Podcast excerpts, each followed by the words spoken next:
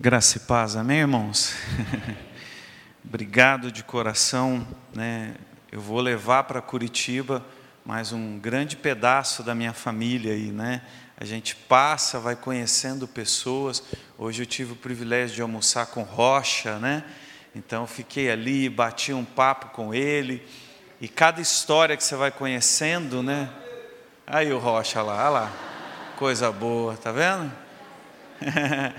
Então é isso, tá vendo? Você conhece um pedacinho da família aqui, um pedacinho da família ali, e Deus vai nos dando. Eu falei para quem eu não tive é, o privilégio de falar, mas no Parque Ipanema eu me encontrei com uma pessoa que foi fruto da capelania lá de Belo Horizonte. Ele, cadê a Késia? Está aí? Ah, ela está lá em cima. Ela estava lá e daqui a pouco um senhor do lado dela e animado, brincando e tal com o filho, com a filha ali. E ela e começou a fazer pergunta para ela: esse pastor não é o Adriano? Ele já morou em Belo Horizonte, mas agora ele está em Curitiba e tal. Ele é, é. E daqui a pouco descobrimos: olha como é que Deus dá. E hoje ele mora aqui em Patinga, mas foi fruto de um trabalho na Praça Raul Soares, em Belo Horizonte. Então, é o que Deus faz, irmãos, né? E eu quero agradecer, né, com muita alegria, pastor Cioli, pastor Júnior, né, por tudo que vocês fizeram, a forma carinhosa que me receberam, né? Toda a equipe aí de vocês foram assim muito amorosos, né? Então, eu agradeço de forma que me senti constrangido pelo amor de vocês, viu? Mas continuando no nosso na nossa caminhada, e o último ponto que eu quero tratar com os irmãos hoje está exatamente no último verso, o verso 5 que vocês adotaram como o verso principal, mas eu quero, como temos feito todos esses dias, eu gostaria de ler do 1 ao 5 de João, então o verso já é, adotado pelos irmãos, eu acho que vão projetar, né? João 15 aí, e nós vamos fazer a leitura é, desses versos de 1 a 5, para que possamos então dar continuidade à nossa palavra de hoje com o final que é o verso 5. Nós vamos ler todo o texto? Eu sou a videira verdadeira e o meu pai é o agricultor. Todo ramo que estando em mim não dá fruto, ele corta e todo que dá fruto ele poda, para que dê mais fruto ainda. Vocês estão limpos pela palavra que lhes tenho falado. Permaneçam em mim e eu permanecerei em vocês. Nenhum ramo pode dar fruto por si mesmo, se não permanecer na videira. Vocês também não podem dar fruto, se não permanecerem em mim. Eu sou a videira vocês são os ramos. Se alguém permanecer em mim, eu nele, esse dá fruto, pois em, sem mim não podem fazer coisa alguma. Vamos orar ainda. Pai, muito obrigado, Senhor, pela oportunidade de ouvir da tua palavra. Senhor, usa para que a palavra agora chegue aos corações e encontre terra boa. Senhor, pessoas que entraram aqui, talvez que receberam um telefonema. Senhor, que receberam um convite e que talvez chegaram aqui precisando de uma palavra transformadora, Pai. Que encontre na tua palavra, Senhor, neste momento Tira agora, Senhor, todo, Senhor, é, toda distração, traz cativo a nossa mente para ouvir a tua mensagem. É isso que eu te peço, em nome de Cristo Jesus. Amém. Bom, quando nós vamos pegar, então, nesse último ponto de hoje, e eu gostaria de tratar com vocês que para haver multiplicação, dependemos totalmente do agir de Deus.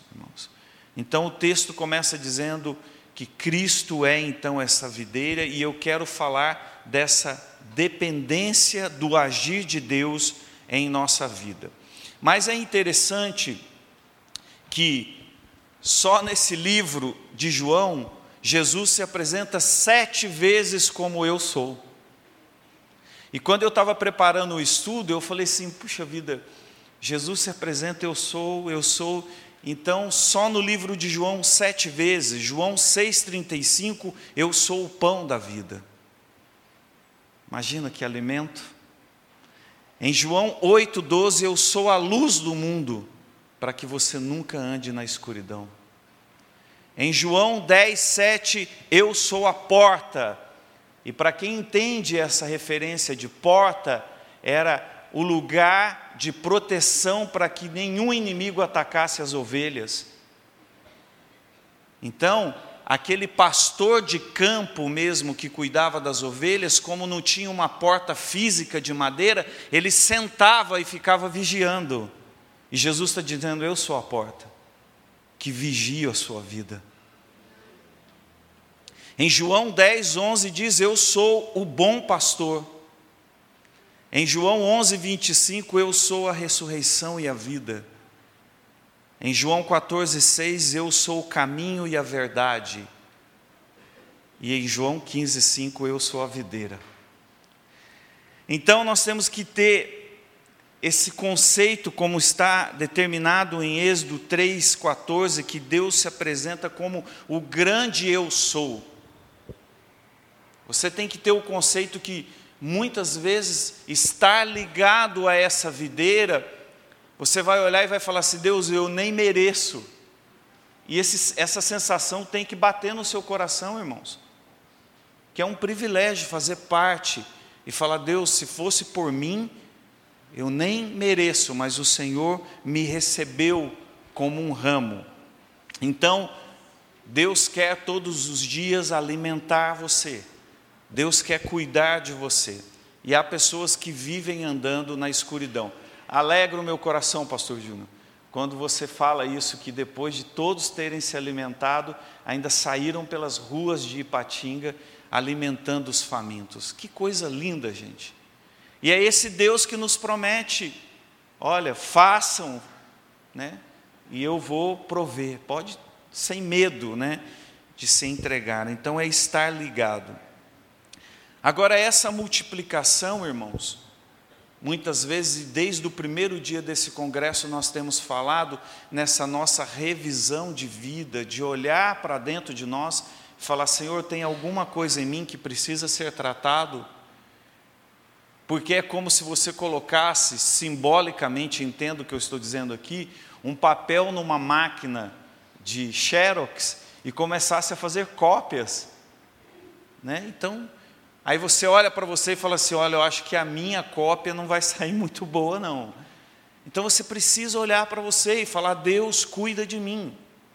Senhor, eu sou imperfeito, eu não mereço, mas o Senhor me cobre com o sangue do Cordeiro, né? E é isso que importa. O resultado de tudo isso, do que nós vivemos nos dias de hoje nesse congresso, é difícil ver Deus pelas janelas quebradas e pelos estilhaços dos vidros. Deus quer trocar a sua visão, irmão. Se as pessoas atiraram pedra na sua vida, se hoje você olha por uma janela quebrada e se a sua vida parece estar toda quebrada, não se desespere Deus está dentro, Ele não está fora. Guarda isso que eu estou falando, porque no final você vai entender. Quem está atirando pedra na sua vida está de fora, mas Deus está dentro. E você vai entender isso daqui a pouquinho. Pessoas machucadas não se ligam à videira, elas vão querendo morrer, são como galhos que desistem, e eles vão secando, secando, secando. Você vê pessoas pelos cantos da igreja, pelos cantos da escola, esses dias atrás eu recebi um pedido de ajuda de uma cidade, não vou falar o nome pela situação, mas a cidade pediu socorro para a capelania escolar do Brasil, que havia um grupo de meninas que tinham criado um WhatsApp para um suicídio coletivo. Elas planejaram o dia, como seria, cada uma tinha que escrever a carta para sua família. Uma menina que, com medo daquela situação, relatou o fato para a coordenadora escolar e duas das meninas cometeram suicídio. Então, são ramos que são secos, estão à margem. Você está vendo que pessoas estão morrendo todos os dias porque desistiram. E aí você fala, pastor, tudo bem, isso acontece fora da igreja, não dentro da igreja. Ah, ah. Nós temos ramos doentes dentro da igreja, viu? Que estão secando, secando, secando. Então, como é que você vai conseguir de novo produzir? Como é que você vai conseguir de novo ter vida, ânimo, alegria para viver quando Deus podar, quando Deus tratar você? Então, não fique chateado, não saia da igreja chateado quando você ouvir uma palavra que confronte você. Diga, Deus, o Senhor está me tratando. Obrigado. Eu quero ser uma pessoa melhor amanhã. Entre a videira verdadeira e a falsa videira, ou as falsas, existe muitas. E se você pegar, irmãos, o que existe de enganação nesse mundo, de pessoas que abraçam supostamente a palavra de Deus e começam a enganar as pessoas. Então, o que você precisa é ficar atento para saber se você está ligado no lugar certo, se você está como ramo de uma videira verdadeira, porque senão daqui a pouco essa casa cai e você está lá dentro. Então toma muito cuidado. O tratamento de Deus na nossa vida como pai, como um agricultor que cuida daquela videira. Mas eu usei muito durante esses dias a expressão da paternidade, sabe, da figura do pai. E o inimigo tem tentado desconstruir essa figura de que Deus é o nosso pai, para que as pessoas não acreditem. Por quê? Porque está difícil cada vez mais das pessoas terem esse relacionamento paterno aqui. É, o momento que nós vivemos hoje de manhã aqui, de ligar para alguém, nós vivemos num acampamento com jovens e adolescentes em São Paulo. E eu lembro claramente a equipe estava como a equipe do pastor Júnior aqui com celulares, e nós falamos, vamos ligar. Só que o desafio lá era ligar para o pai, para a mãe, e era exatamente para trazer de volta esse vínculo. E não foi um, dois, nem três irmãos jovens que ficavam olhando para o celular, tremia e as lágrimas desciam e não conseguia ligar. E um voluntário botou a mão no ombro do menino assim e falou assim: Filho, você está sem crédito, você quer ligar? Ele falou assim: Não, é que eu não sei o que eu falo para o meu pai.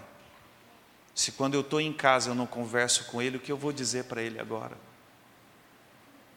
Então, o que o inimigo tem tentado fazer é com que as pessoas que moram debaixo do mesmo teto não se relacionem. São estranhos dentro de casa. Essa paternidade está sendo quebrada. As escolhas podem definir quem eu sirvo. As escolhas que você faz aí na rua, as escolhas é, do seu estilo de vida, vai definir quem você está servindo e a quem você está ligado.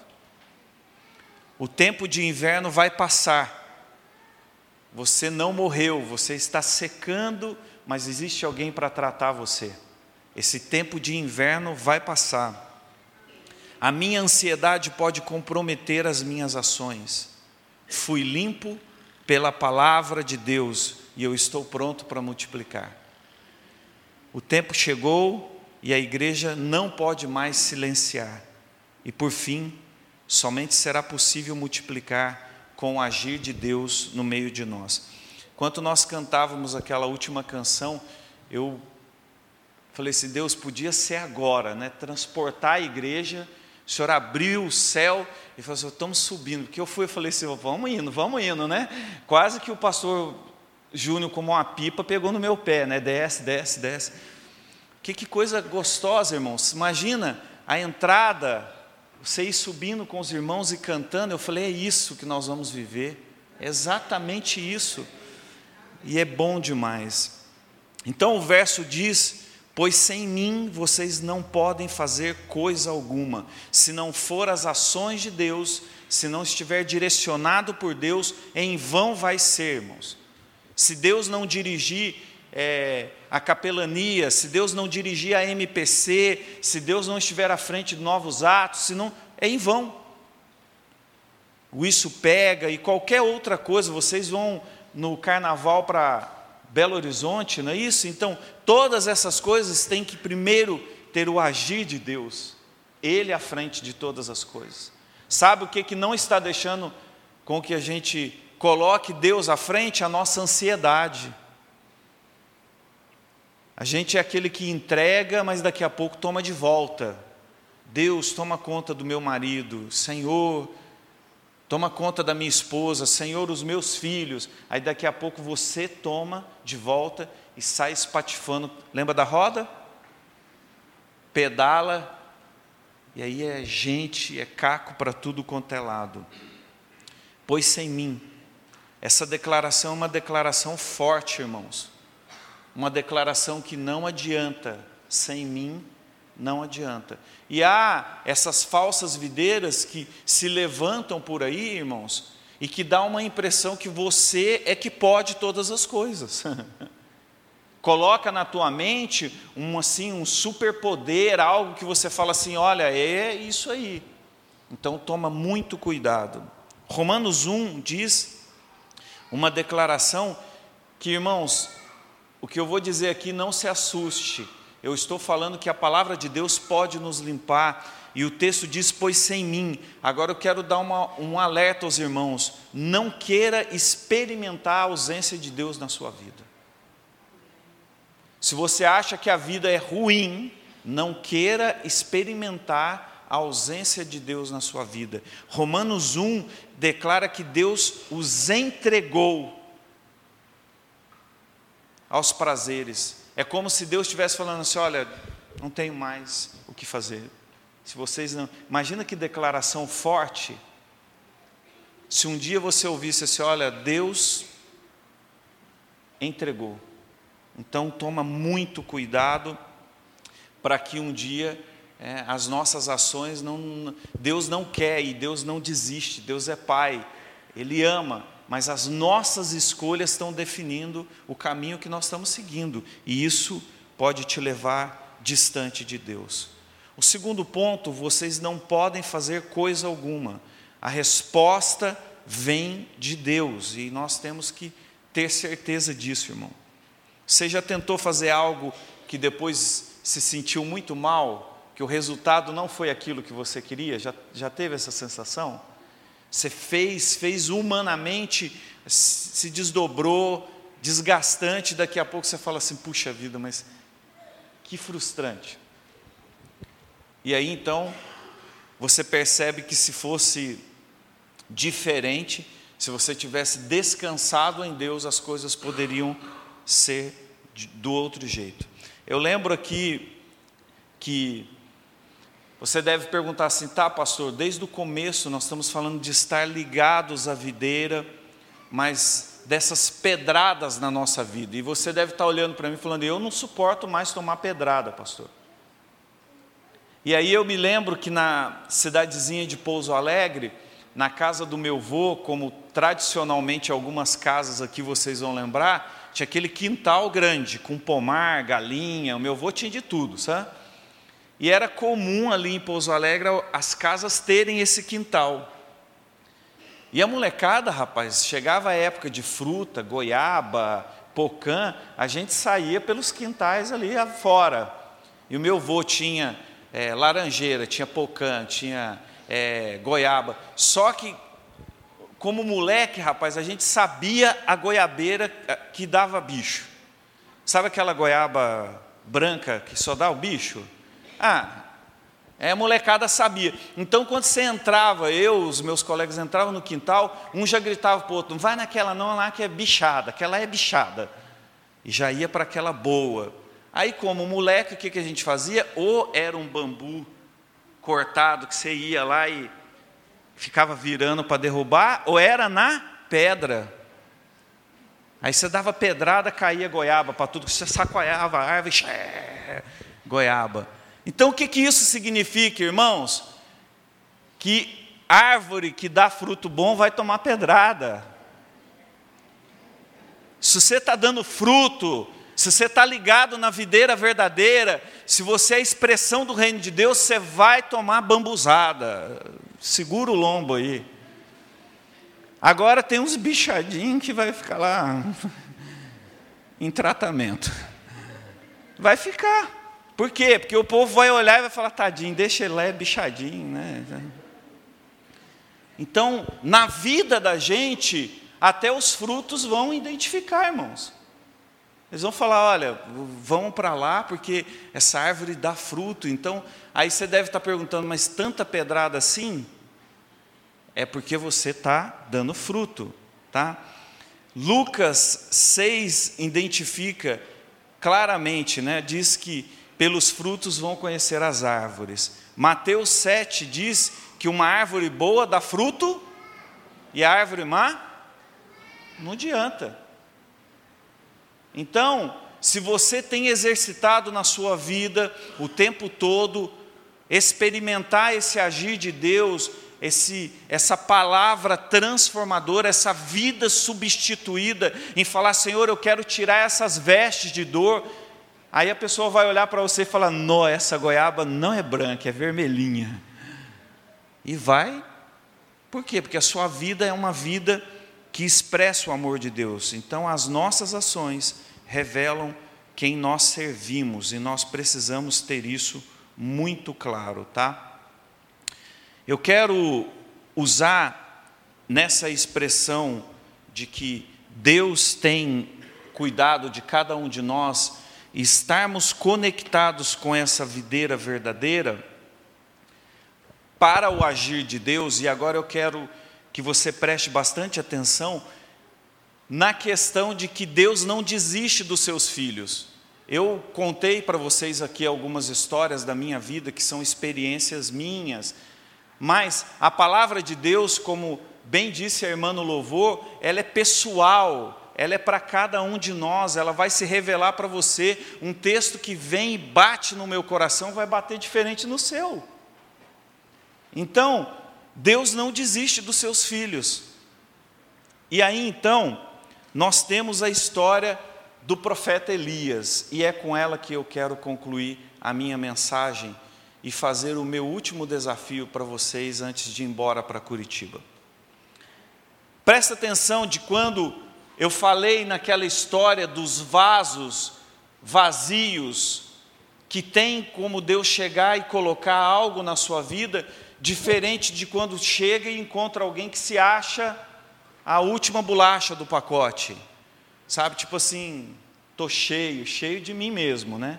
Das minhas coisas. E isso, irmãos, até mesmo sufocado pelo dia a dia. Você encontra a pessoa que já não tem mais um minuto na sua agenda. Quando é que você ora? Quando é que você para para conversar com Deus? E aí então a sua agenda, o seu vaso está cheio, mas cheio de você, das suas coisas. Então eu estou pedindo para você esvaziar um pouquinho. E aí então, Elias lá no monte, bate no peito, chama os profetas e diz aí: quantos de vocês aí é, são, ah, então manda, manda, faz o ritual de vocês aí. Depois na hora dele, falou: não tem água, mais água aí?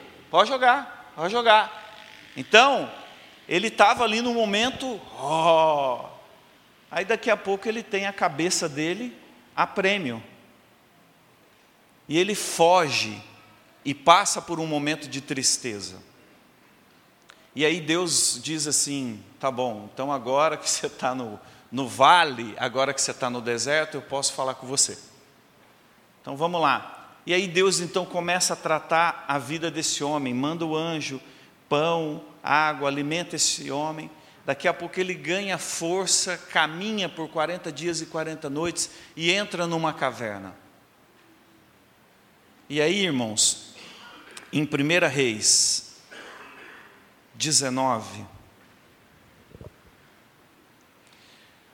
no verso 9, diz assim: Ali entrou numa caverna e passou a noite, e a palavra do Senhor veio a ele, perguntando: O que é que você está fazendo aqui, Elias?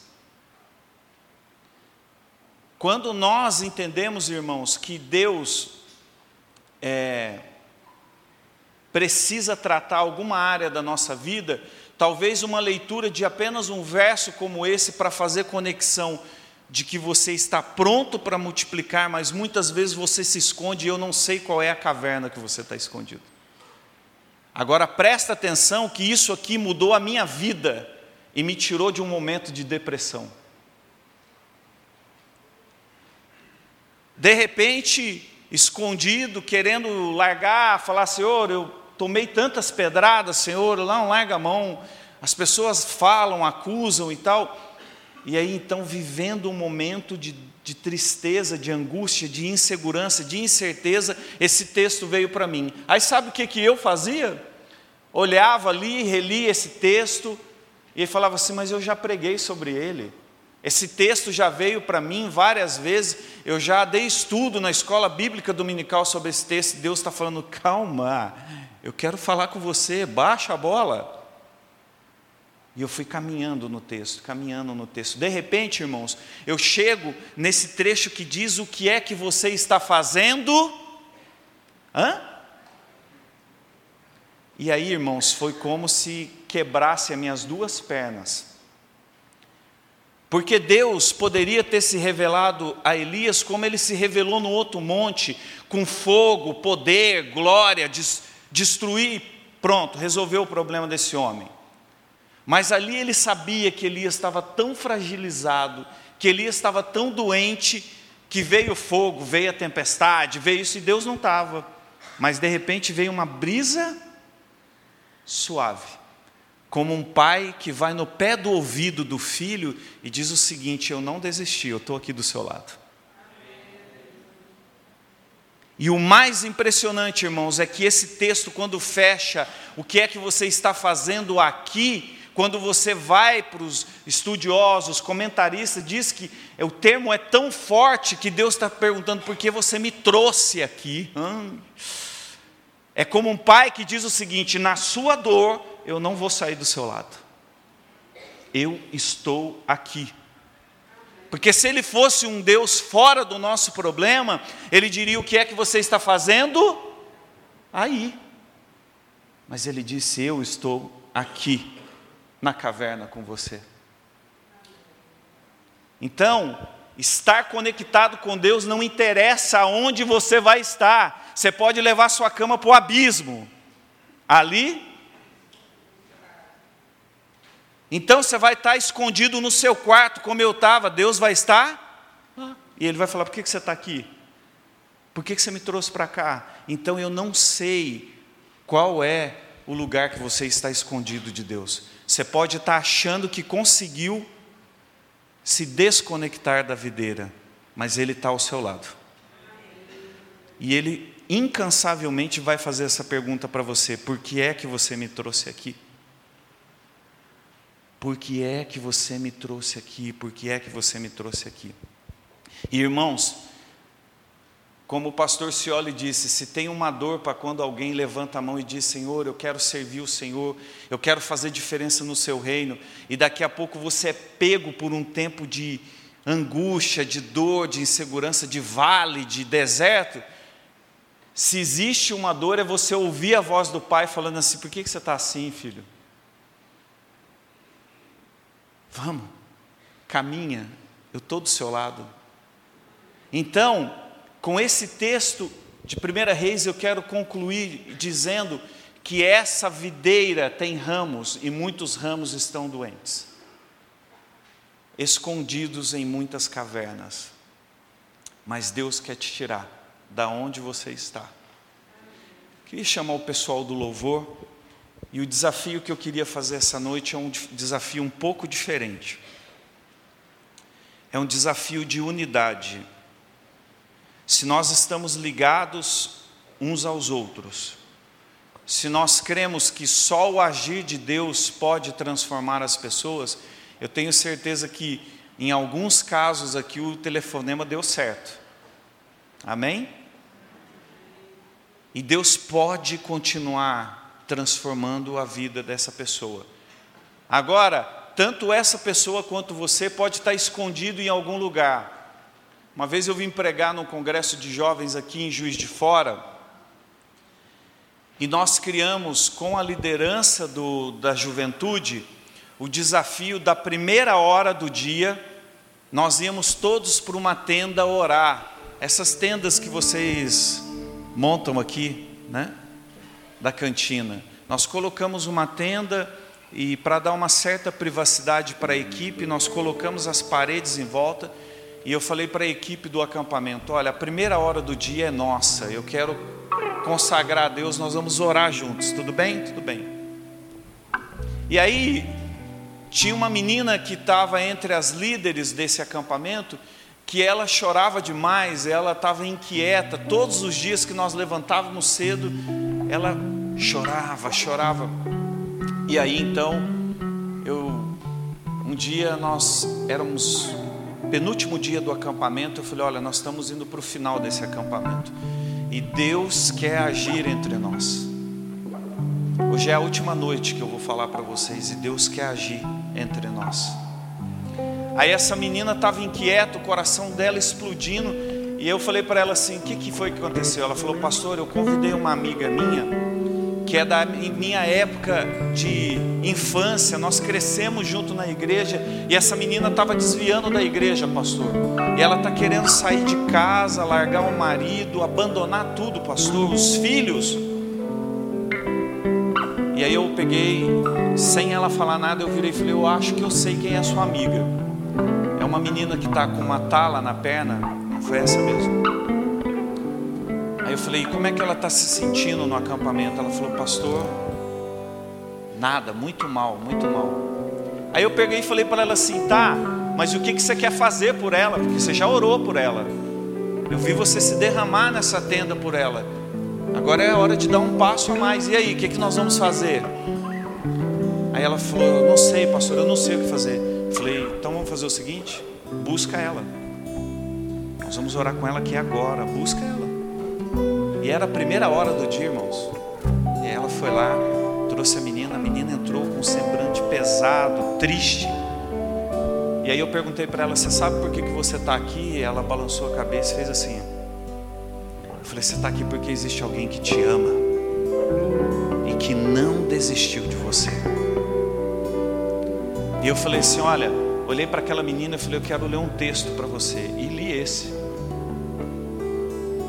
Falei: se um homem um dia se escondeu em uma caverna, pensando que poderia fugir de Deus, e Deus perguntou: por que é que você me trouxe aqui? Eu olhei para aquela menina e falei para ela: eu não sei a caverna que você está escondida, viu? Mas Deus vai te buscar, Ele está do seu lado. Essa menina chorou, ela ajoelhou, chorou, chorou. Quando ela ouviu a palavra caverna, ela chorou. E eu Falei para a equipe, deixa ela. Chorou, chorou, chorou, chorou, chorou. E aí eu peguei, quando ela levantou, que ela sentou, colocamos ela numa cadeira. Falei, você quer falar algo?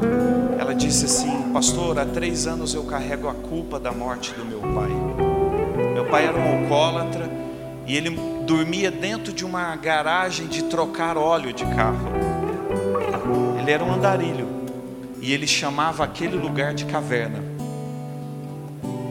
E eu vou dizer, pastor, eu estava indo para o mesmo lugar do meu pai.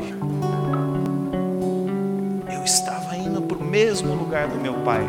Porque quando meu pai morreu, a minha família me culpou, dizendo que eu era o peso e a culpa do meu pai ter ido para o alcoolismo e a morte do meu pai. A pergunta que eu faço para você essa noite é: eu não sei que caverna você está escondido, mas Deus está do seu lado, Ele não vai desistir de você.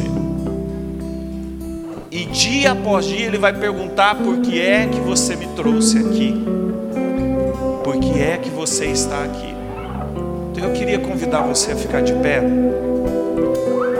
e como um ato de fé e de coragem nós vamos fechar os corredores dessa igreja em unidade, nós vamos dar as mãos.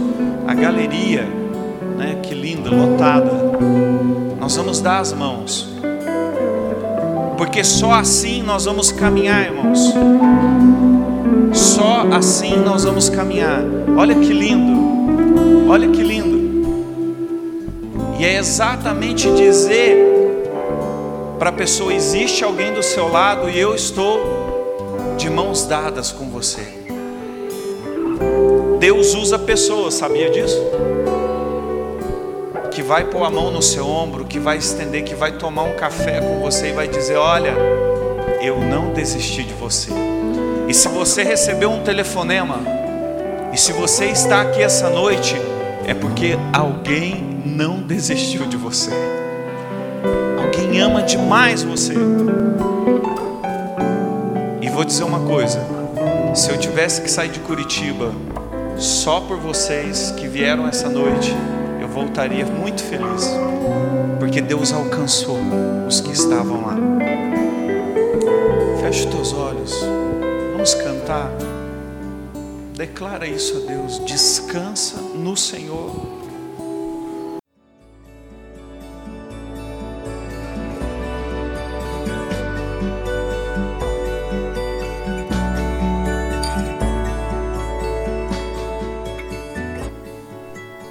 Igreja Batista do Bom Retiro tem plena convicção de que a palavra de Deus é poder para salvar e transformar vidas.